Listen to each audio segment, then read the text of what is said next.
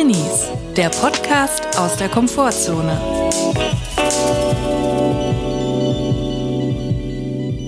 Hallo und herzlich willkommen zur ersten Folge Drinnies nach der großen Sommerpause.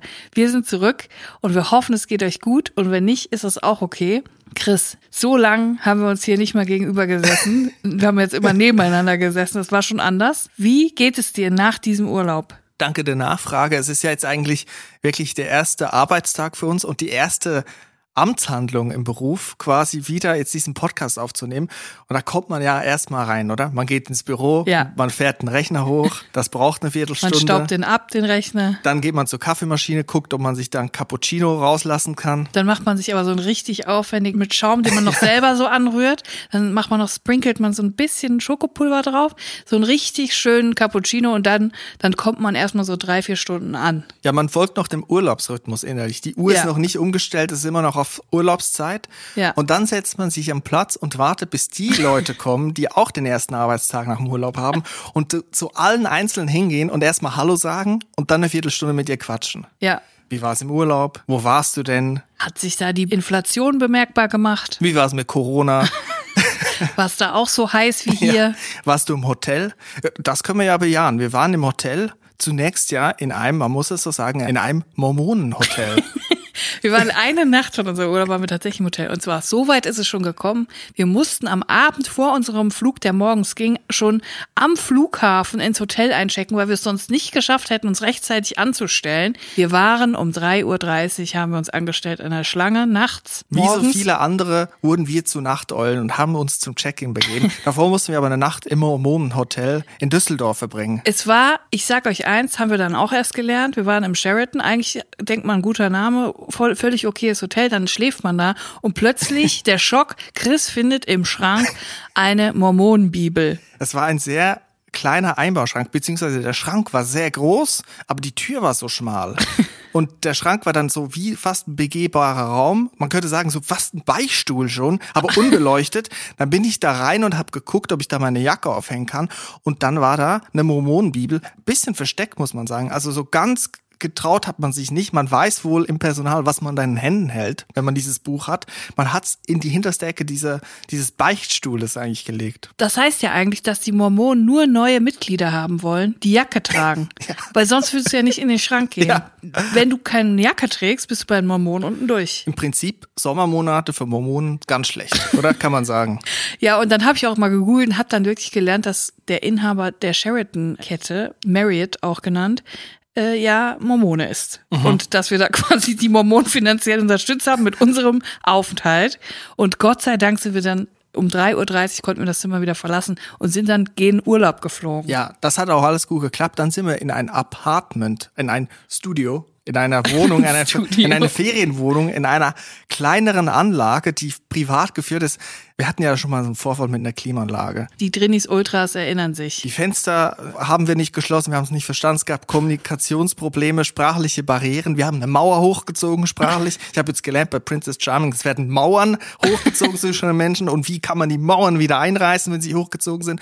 Die hatten wir da oben. Wir haben es nicht hingekriegt, die Klimaanlage einzuschalten. Und dieses Jahr habe ich gedacht, so, ich will mal am Abend am ersten Abend, ich will mal ein bisschen durchs Fernseher zappen. Ich will mal gucken, was läuft im Fernseher. Da war nämlich ein Fernseher drin, den man so ausklappen konnte. Wie der Fernseher von Michael Scott von The Office, dieser kleine LCD-Fernseher. Der ist so klein gewesen. Und er ging nicht an. Es gab kein Signal. Ich habe da versucht rumzufummeln an den Kabeln, weil offensichtlich war da irgendwie so ein Transformator, der irgendwie dann rausgeht, habe ich mir zusammengereimt auf das Dach mit, dem Satel mit der Satellitenschlüssel.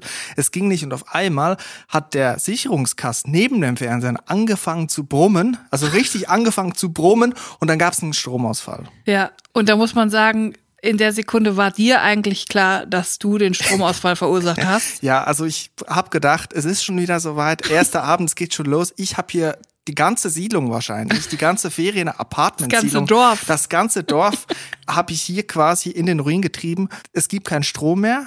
Und ich habe gedacht, okay, was mache ich jetzt? Vielleicht sollte ich zu dieser Familie hin, die diese Wohnung betreut und sagen, ich habe hier einen Stromausfall verursacht. Die halbe Insel bleibt heute Nacht dunkel. Vor allem der Kühlschrank, wir hatten ja einen Kühlschrank auf dem Zimmer, der war dann einfach aus. Ja. Und ich dachte so, fuck, jetzt muss ich zwölf Marken um Eis, Ja. muss ich jetzt schnell essen. Dieser Oh, ist ja schlimm. Oh, schade. Oh, wie dieser scheiß Kühlschrank nicht mehr lief. Jetzt muss man aber auch sagen, es gibt auf dieser Insel auch öfters Stromausfall. Die Infrastruktur ist bisschen anfällig. Das kommt schon auch mal vor. Ja. Wusste ich natürlich als geübter Urlauber habe ich mich vorbereitet, wie der Urlaub dort zu verbringen ist. Jetzt wusste ich nicht, habe ich den Stromausfall verursacht oder ist es ein fremdverursachter Stromausfall wegen der Infrastruktur und soll ich trotzdem mich melden bei der Hotelrezeption?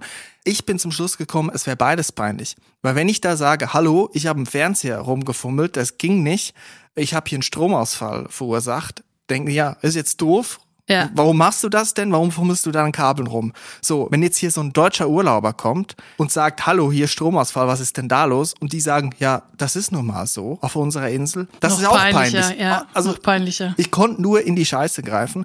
Was haben wir gemacht? Wir haben gewartet, eine halbe Stunde, eine Stunde, anderthalb, zwei. Nach zweieinhalb Stunden ging es dann aber wieder los. Offensichtlich hat es rein gar nichts mit dem Fernseher zu tun. Ich habe auch noch gesehen, als ich aus dem Fenster geguckt habe, dass sie mit einem LKW zu den Strommasten gefahren sind und mit einem Schlauch mit Wasser die Strommasten abgespritzt haben. Ich glaube, danach ging der Strom wieder. Ich weiß nicht genau, was damit auf sich hat. Für mich war es immer eine komische Kombination äh, Strom und Wasser, aber offensichtlich, ähm, vielleicht waren die einfach überhitzt oder da waren irgendwelche Insekten oder. Aber es ist ja niemand gestorben bei, oder? Nee, nee, das war, sah alles gut Also, aus. Dann wussten sie offensichtlich, was sie machen. Auf Weil bei- jeden in Fall. meinem Kopf ist Strom und Wasser eine gefährliche Kombi, Ja. wo ich gelernt habe, das sollte man eher auseinanderhalten. Jetzt muss man auch dazu sagen, wir waren ja jetzt das erste Mal seit drei Jahren wieder da und da hat sich viel getan. Da hat sich viel geändert. Ich habe auch mal so die Leute am Strand beobachtet. Was hat sich hier geändert, außer dass es jetzt neuerdings Jetskis gibt. Es ist auch sozial hat sich einiges verändert. Und zwar gab es dieses Mal, was es vorher nicht gab, extrem viele Männer mit Drohnen.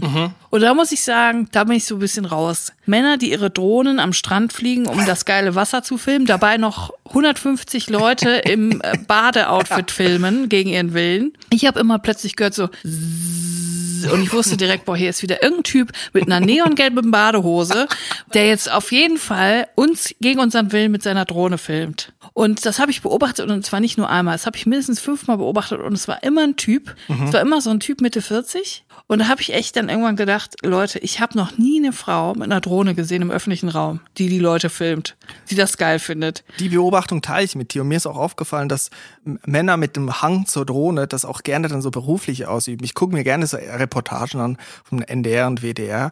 Und da gibt's manchmal, wenn Leute in ihrem Beruf begleitet. Und dann gibt's so manchmal diese komplett hirnrissigen Angebote. Irgendwie ein Dachdecker, der jetzt auch irgendwie eine Drohne in Angebot hat. Und dann vermisst er dann das Dach mit einer Drohne. Der Schornsteinfeger mit Ja. der Drohne.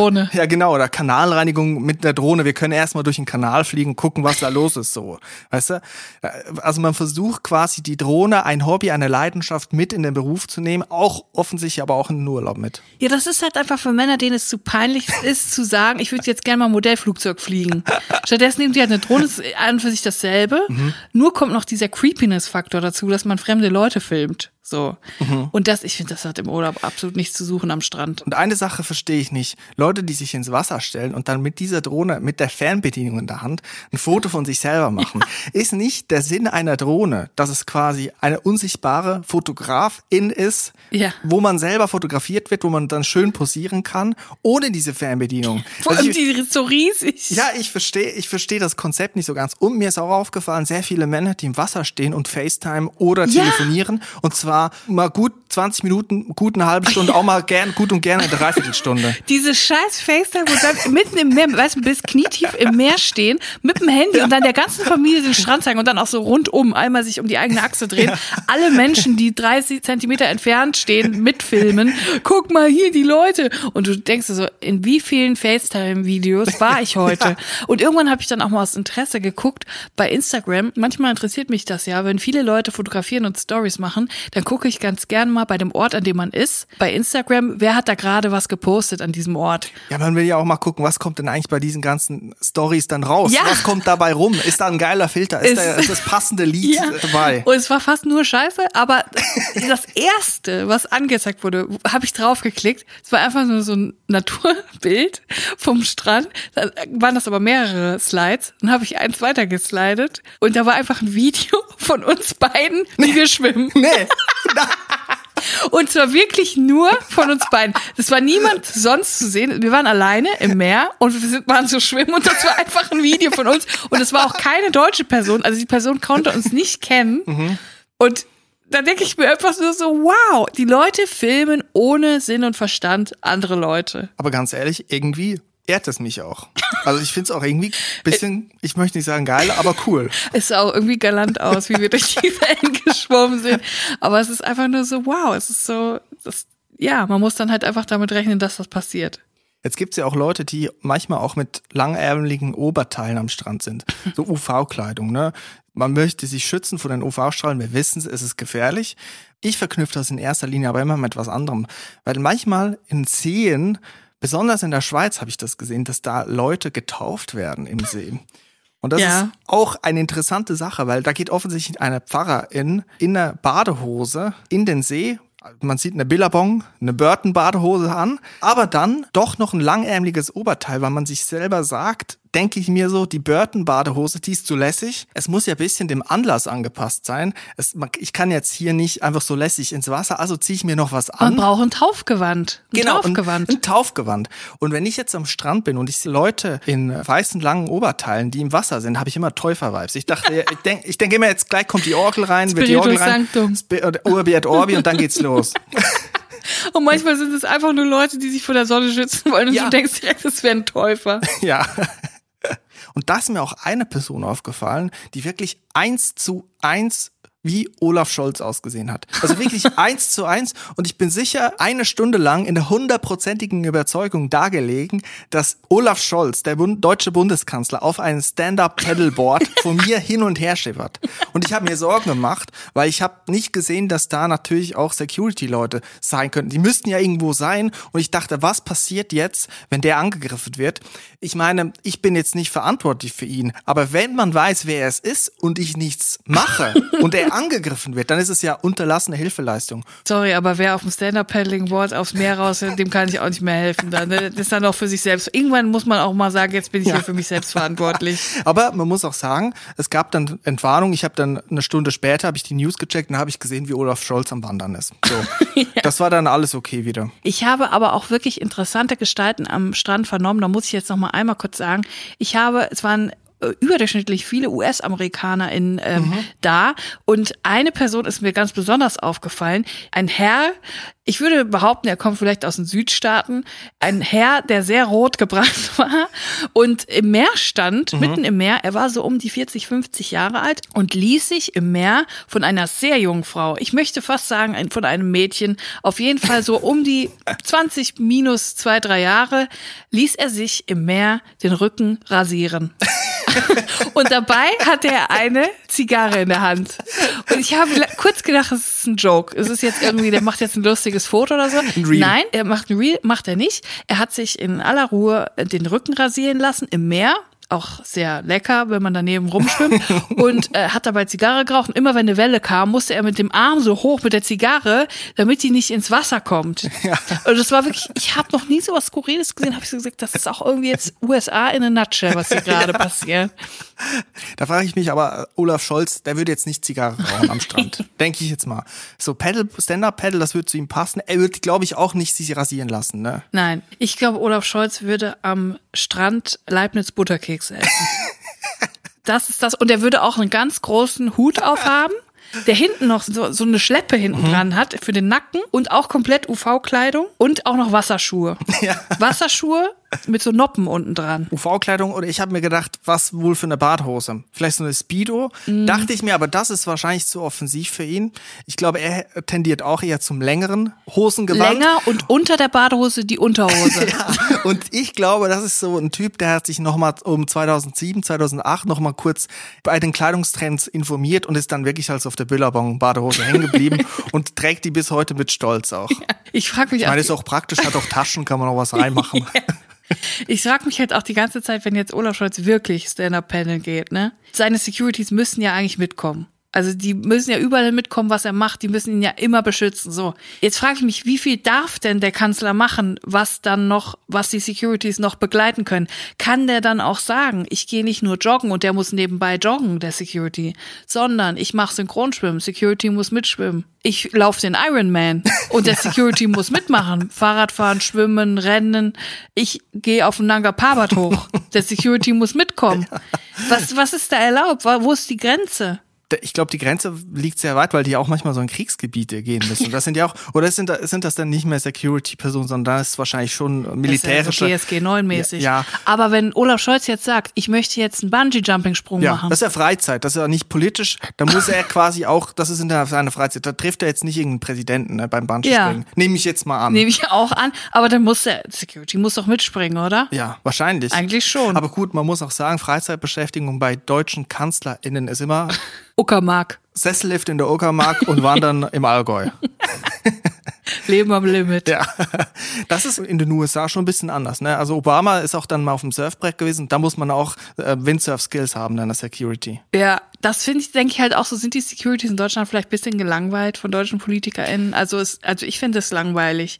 Das höchste der Gefühle ist dann wahrscheinlich mal so Nordic Walking mit so Stöcken. Ja, oder halt irgendwie mit Söder auf dem Oktoberfest, wo ich glaube dann, die, die Leute dann in Bayern, die Securities, die müssen wahrscheinlich dann auch ein Problem irgendwie mit Sodbrennen haben. Immer Brezen essen, viel Senf, Leberkäse, die Semmeln. immer dieses helle Brot Die überall. Schachsemmeln den ganzen Tag.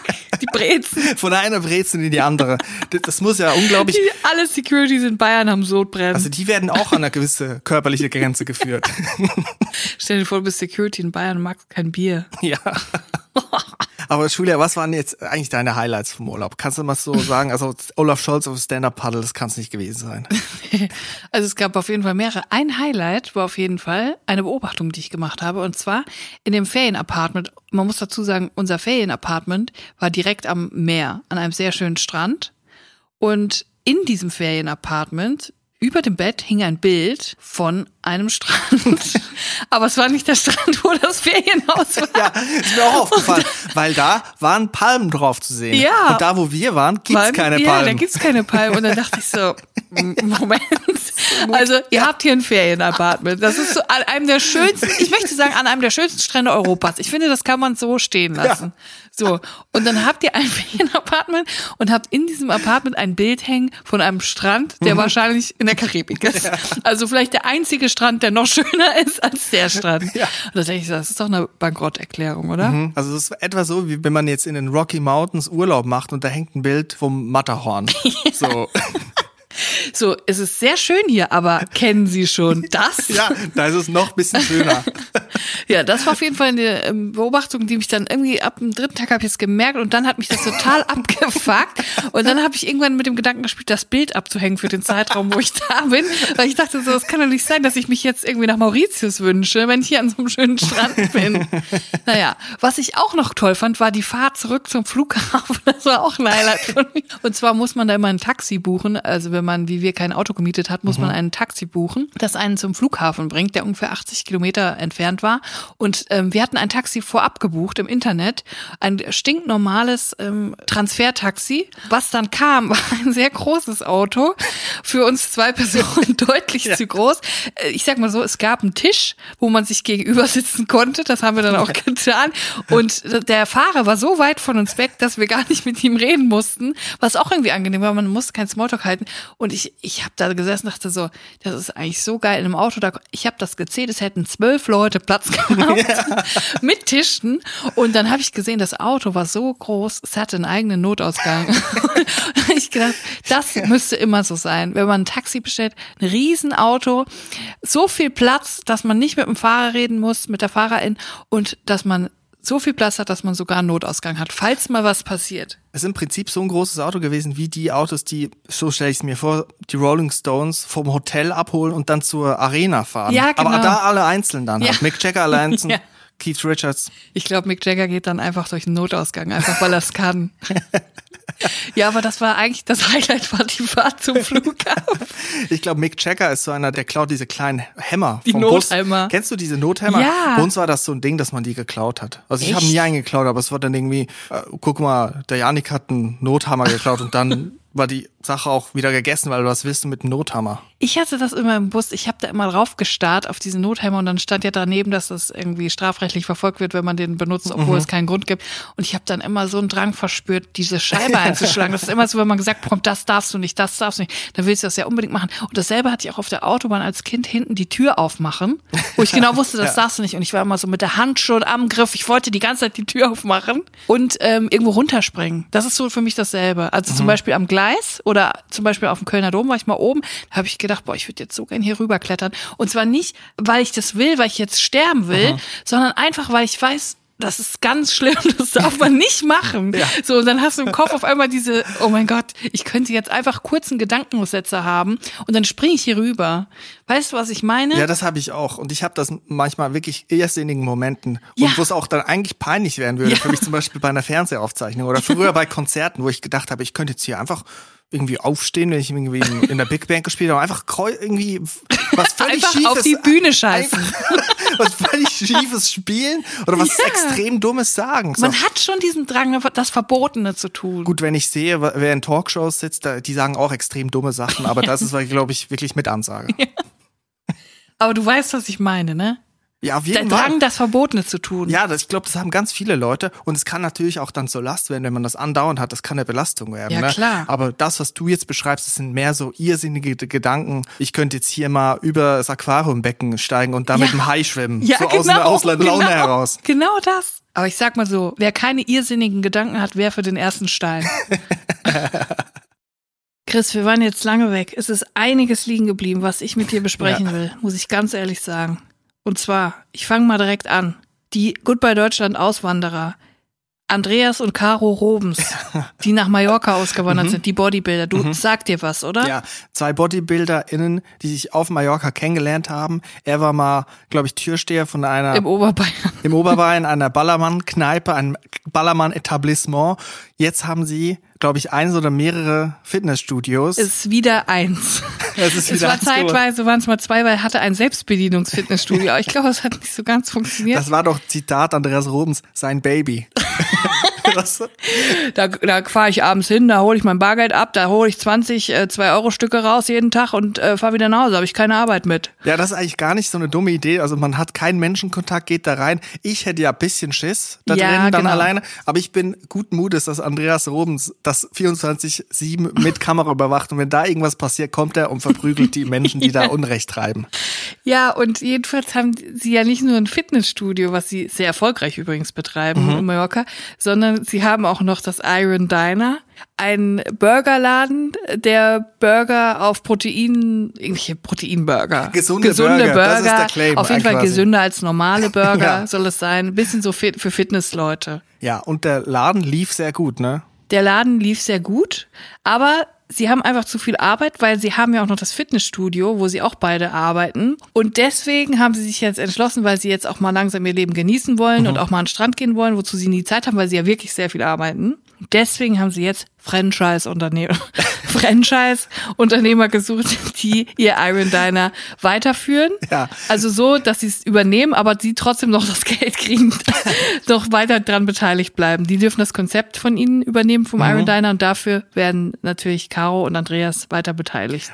Was ja eigentlich genial ist. Also es sind zwei Businessleute, Andreas und Caro Robens. Und man muss auch sagen, sie machen eine Sache klug, ne? Wir wissen jetzt nicht, ob dieses Restaurant gut lief oder nicht gut lief, aber sie sagen immer, es ist so viel zu tun. Von morgens bis abends kamen da die Leute. Und da denke ich mir immer bei diesen Goodbye Deutschland AuswanderInnen, die oft Gastronomiebetriebe dann aufmachen in einem neuen Land. Dann kommt das Team nochmal nach einem halben Jahr zu denen und fragt, wie läuft's denn? Und sagen, ja, es ist schon nicht so zwei, drei Leute am Tag. Können wir zwei, An drei einem guten Kaffee. Tag kommen zwei Leute. Ja, man muss doch da hinstehen und sagen, ey, wir haben die Bude voll, Leute, die, die rennen und sagen, man, man kriegt kaum Platz bei Ja. uns. Das als Werbeplattform nutzen. Und da ist nämlich ein anderer Auswanderer, der auch gerade nach Mallorca ausgewandert ist und der ein Gulasch-Restaurant am Ballermann, aber so nicht Ballermann 6, du sondern so bist Ballermann. sehr, äh, sehr enthusiastisch. Ja, pass auf, nicht Ballermann 6, sondern Ballermann 12, also schon sehr abgelegen, hat er ein Gulasch-Restaurant gemacht. Na, wer hat nicht Bock bei 30 Grad erstmal ein schönes Gulasch? Und er macht's genau richtig, nämlich dann kommt das Kamerateam nach der Eröffnung, fragt, wie läuft's? Und er sagt, das läuft bombastisch. Die Leute kommen von überall, die kommen extra nach Mallorca wegen meinem Gulasch. Die kommen von überall auf der Insel angefahren und wollen, manche Leute kommen dreimal am Tag und essen mein Gulasch. Und wirklich, mich hat er damit. Also ich Ja. habe dann gedacht, boah, ich habe jetzt voll Bock Mhm. auf Gulasch am Ballermann. Ich war so kurz davor, meine Reise zu buchen. Ja. Und so musst du es machen. Du musst im Fernsehen so lang fake it till you make it. Erzähl den Leuten, wie geil es läuft, bis es wirklich geil Ja, die läuft. Leute müssen denken, Mallorca und Gulasch, das geht Hand in Hand. Ohne geht's nicht. Wenn du auf Mallorca warst und du hast nicht Gulasch gegessen, dann hast du was verpasst im Prinzip. Und so ist es ja auch bei Andreas Roms. Man muss bei ihm und Caro vorbeikommen, sonst hat man was verpasst. Ja. Und eigentlich muss ich auch sagen, es ist auch nur konsequent, dass Andreas Roms einen Wikipedia-Artikel hat und ich nicht. Das, ich meine, das sind zwei richtige Geschäftsleute. Sorry, den habe ich geschrieben. Und jetzt machen sie wieder ein Franchise-Unternehmen. Sie haben ja das schon mal gemacht, ne? Also das quasi als Ja, Franchise ja, schon organisieren. mehrfach. Es ist immer schief gegangen. Aber jetzt soll es wirklich klappen. Man kann ja viel über dich sagen, ne? Aber eine Sache finde ich, Andreas Robens, äh, bei mir eingebrannt hat sich sein Auftritt im Sommerhaus der Stars nicht als Laterne, als angezündete Laterne nach, was war's, Jack Daniels, Oh Gott, Jägermeister, nee, ich glaube, das war Rotwein im Tetrapack. sondern als er die Grundlagen des Lebens auf drei Punkte runtergebrochen hat. Er hat gesagt, drei Sachen müssen stimmen. Essen muss stimmen, schlafen muss stimmen, scheißen muss stimmen. Und da, da Das ist sagen, legendär. wenn man länger drüber nachdenkt, hat irgendwas, ne? Das ist das komplette Leben runtergebrochen auf drei Schlagwörter. Genau, also er hat das, was viele PolitikerInnen nicht haben. Er kann Sachen runterbrechen. Vielleicht müsste er mehr, mehr müsste er mehr in so eine Richtung gehen, wo es wo es ideologisch wird. Vielleicht auch bei einer Terrorgruppe mitmachen. Also ich denke, wenn Andreas Robens bei der RAF gewesen wäre, wo es ja sehr ideologisch und theoretisch auch zugegangen ist, hätten die vielleicht aus ihrer Sicht mehr Erfolg haben können, wenn er halt so einer hinsteht und sagt, drei Sachen müssen stimmen, drei Dinge. Essen, schlafen, scheißen. Das ist halt pragmatisch. Ja. Das ist auch ein bisschen Essen, Schlafen, Scheißen, ist auch ein bisschen so das deutsche Veni, Veni, Ja. Wiki. Ja. Das ist wirklich, das kannst du auch so als, als Wandtattoo kannst du das in die Küche hängen. So Latte Macchiato, Cappuccino, Essen, Schlafen, Scheißen. Und dann unten noch so geschwungen Andreas Robens. Also ich glaube, eine Sache kann man sagen, wenn nicht Andreas Pater, sondern Andreas Robens bei der RAF-Gründung dabei gewesen wäre, die Geschichte wäre anders verlaufen. Ich glaube, das kann man sagen.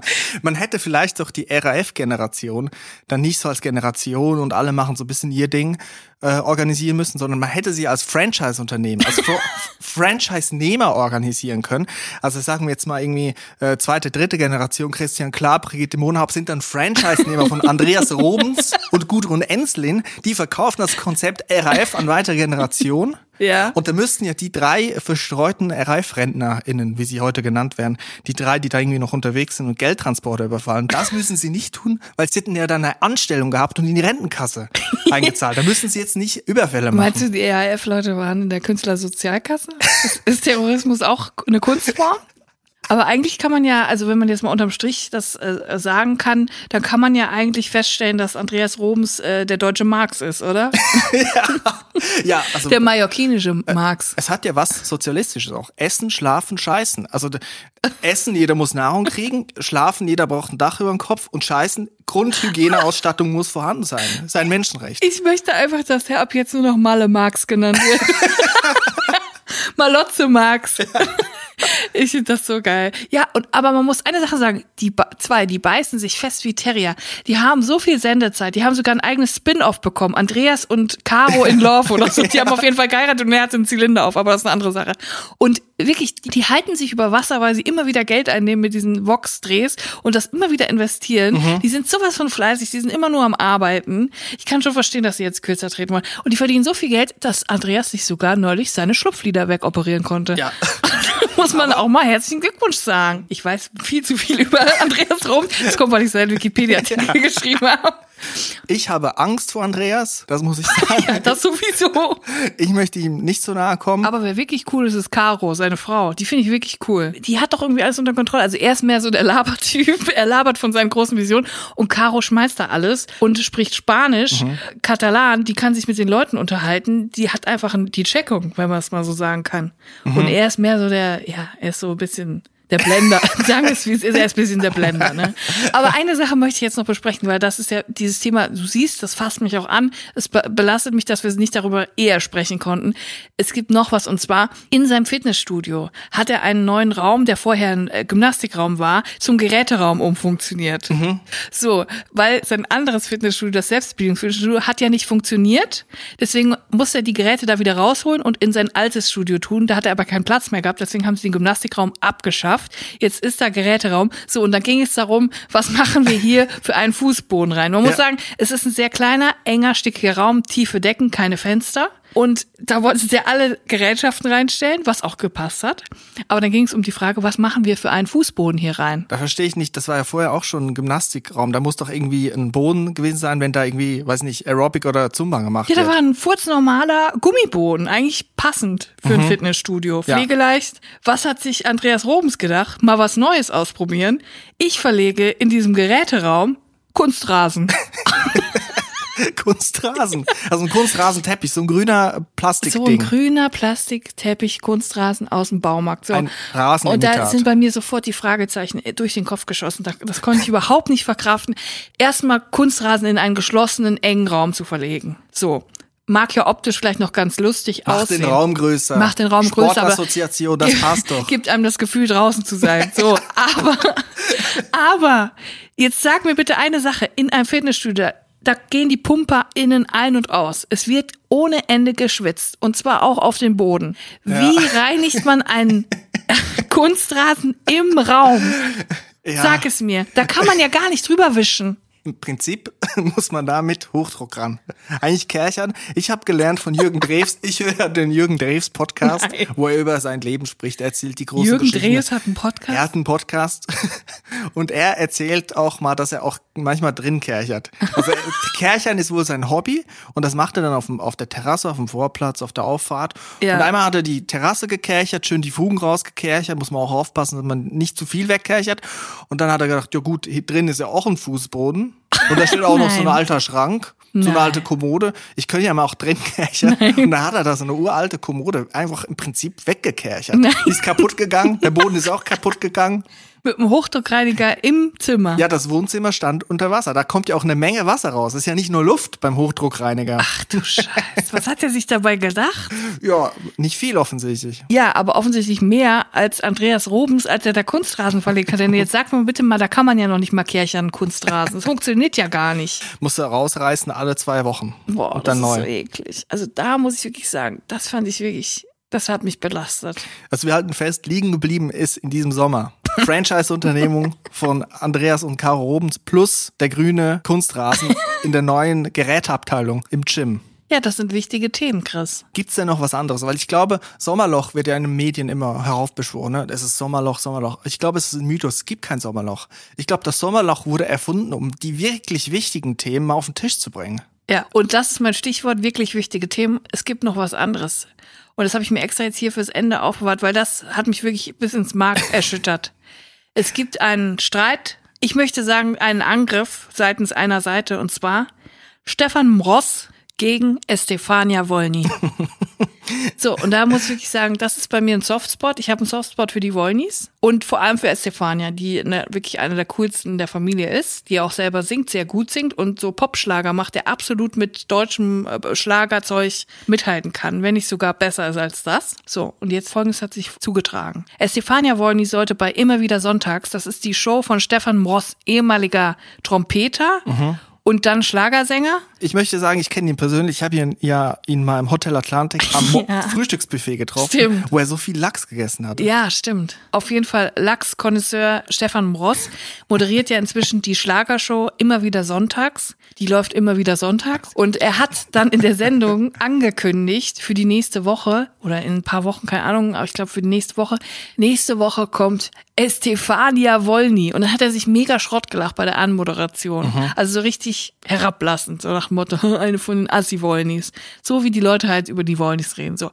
Und da ist bei mir schon alles durchgebrannt, weil ich weiß ja, als Stefania Wollny ihr größter Traum ist, eine Schlagersängerin zu sein, Erfolg zu haben mit ihrem Gesang. Für die ist das ein super krasser Auftritt gewesen und er hat sie ausgelacht, so. Und dann hat sich Folgendes zugetragen. Natürlich hat sich Silvia Wollny eingeschaltet. Die war sauer, die hat gekocht vor Wut, die hat kaum Worte gefunden für ihre Wut. Die deutsche Chris Jenner, da weiß man, wenn, wenn die sich einschaltet, dann ist wirklich die Kacke am Dampfen. Ja, sie ist Momager, Manager-Mom, auf jeden Fall.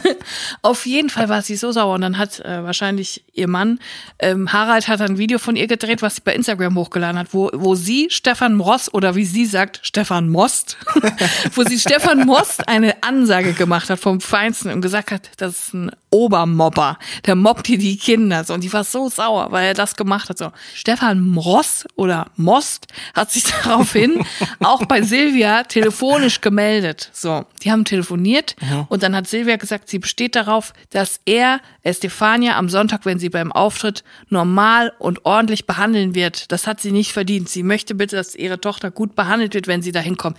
Estefania Wolny ist 20, die ist noch jung. So.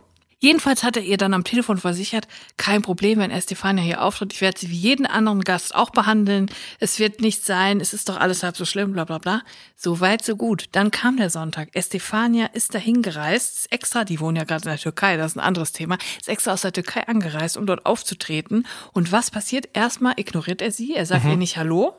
Dann steht sie kurz vor ihrem Auftritt, steht schon hinter der Bühne bereit. Und dann kommt jetzt ein perfides Spiel. Und zwar die Frau von Stefan Ich weiß gar nicht mehr, wie sie heißt. Sie ist, glaube ich, Turnerin oder so. Auf jeden Fall ist sie auch bekannt.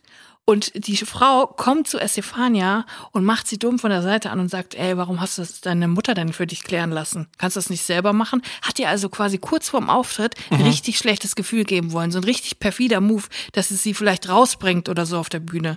So, das ist ja schon mal die erste Sache. Dann hat Estefania natürlich trotzdem super abgeliefert auf der Bühne, einfach ihr Ding durchgezogen. Und jetzt kommt der Oberhammer. Am Ende der Show. Ist es so schwierig mit Vollplayback? Kurze Frage. Das ist eine andere Frage. Aber am Ende der Show, alle KünstlerInnen durften auf die Bühne kommen und dann hat Stefan Ross, Stefan Most, sie alle abgeklatscht. Alle außer Estefania. Oha. Also, sorry. Das ist doch wirklich die Höhe, oder? Ich würde sagen, Andreas Robens muss in die Security-Abteilung von den Wollnis von Estefania Wolny kommen. Sie begleiten beim Ironman, beim Gang nach Ganossa aka den Gang nach Rost in Europapark zu Stefan Ross, wo die Sendung aufgezeichnet wird. Und da halt auch mal Dinge verrichten, würde ich sagen. Dinge verrichten.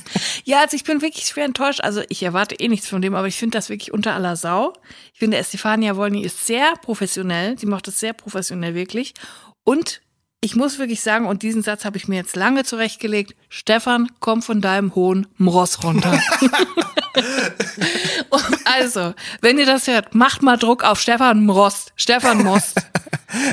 Na, ich möchte mich an diese starken Worte von Julia nicht, ich möchte nicht an deine Worte anschließen. Ich möchte hier niemanden zu irgendwas aufrufen. Ich möchte die Leute gern gegeneinander aufhetzen. Das ist so mein Ding. Es ist noch was anderes liegen geblieben, nämlich eine wichtige Newsmeldung aus dem Technikbereich, der aber unmittelbar etwas mit dem Menschen an sich zu tun hat.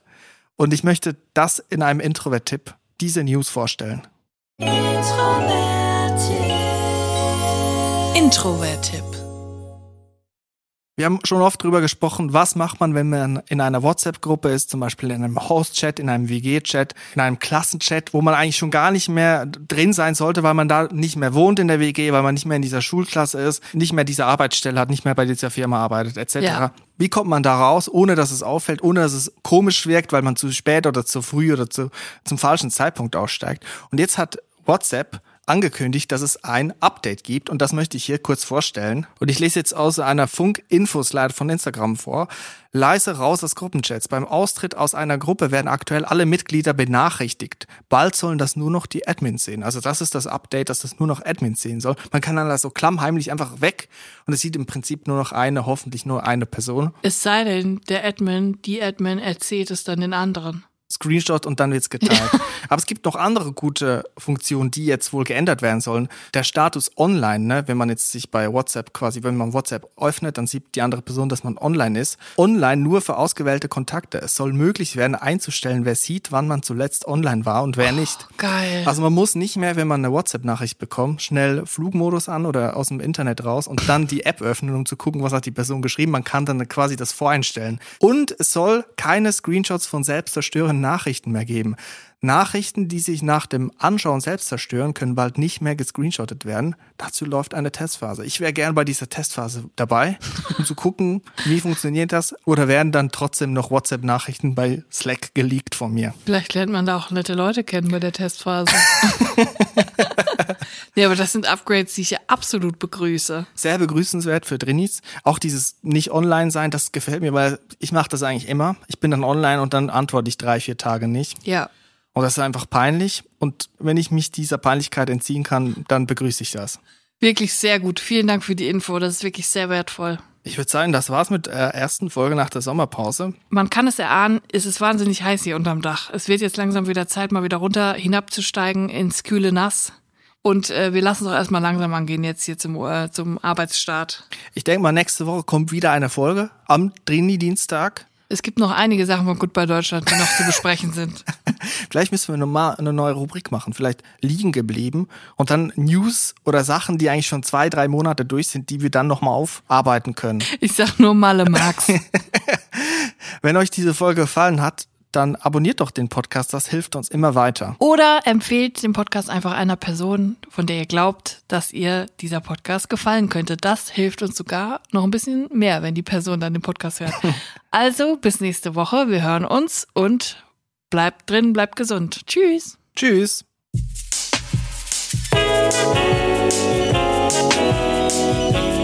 Drinnies, der Podcast aus der Komfortzone.